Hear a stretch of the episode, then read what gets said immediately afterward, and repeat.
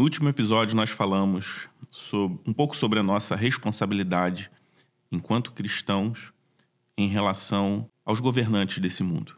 Nessa série de podcasts, nós partimos do versículo de João 18, 36, onde Jesus faz a afirmação em que o seu reino não é desse mundo. Por isso, para finalizar essa série, eu gostaria de conversar um pouco com vocês exatamente sobre esse versículo.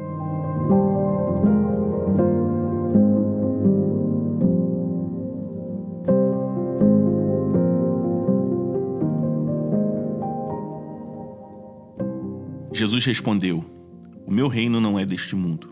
Se o meu reino fosse deste mundo, os meus ministros se empenhariam por mim, para que eu não fosse entregue aos judeus. Mas agora o meu reino não é daqui. João 18:36. O fato narrado nesse texto fala sobre os momentos que antecedem a crucificação de Jesus. O povo de Israel vivia em um contexto de opressão pelo Império Romano e vivia em busca de um libertador político. Pela atitude de Jesus em toda a sua caminhada com seus discípulos, percebemos que ele a todo tempo tentou livrá-los da tentação de projetarem em Jesus a expectativa de um libertador político que o povo de Israel tanto almejava. E esse fato na história de Jesus, que ocorre antes da sua crucificação, tem relação com o texto que lemos no início dessa série, que é narrado logo após a multiplicação, a primeira multiplicação de pães e peixes. Existe um outro fato na história que ocorre antes da sua crucificação. Este fato anterior tem relação direta com um episódio muito conhecido pelos cristãos e até por pessoas que não é, se identificam como cristãos, que foi a absolvição de Barrabás pelo povo de Israel. É comum vermos referências de Barrabás apenas como um grande criminoso e que a escolha do povo foi uma opção deliberada em absolver alguém mau e condenar um homem bom. Essa perspectiva acaba nos levando a não nos sentirmos representados pelo povo de Israel que absolveu Barrabás.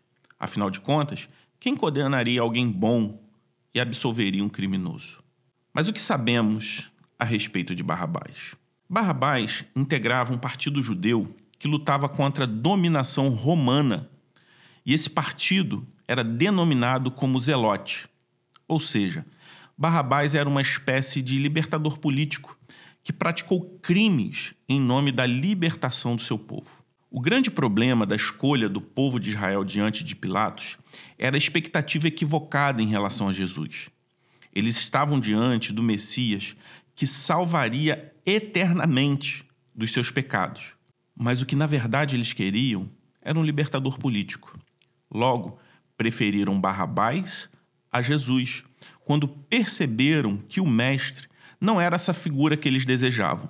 Essa história enfatiza a importância de conhecermos quem Jesus é de fato, o que ele veio realmente fazer e, consequentemente, a expectativa real que devemos ter do Senhor. Todas as vezes que reduzimos o papel de Jesus a alguém que veio para simplesmente resolver qualquer questão transitória desse mundo, em algum momento iremos inevitavelmente condenar a Cristo e absolver um outro Barrabás.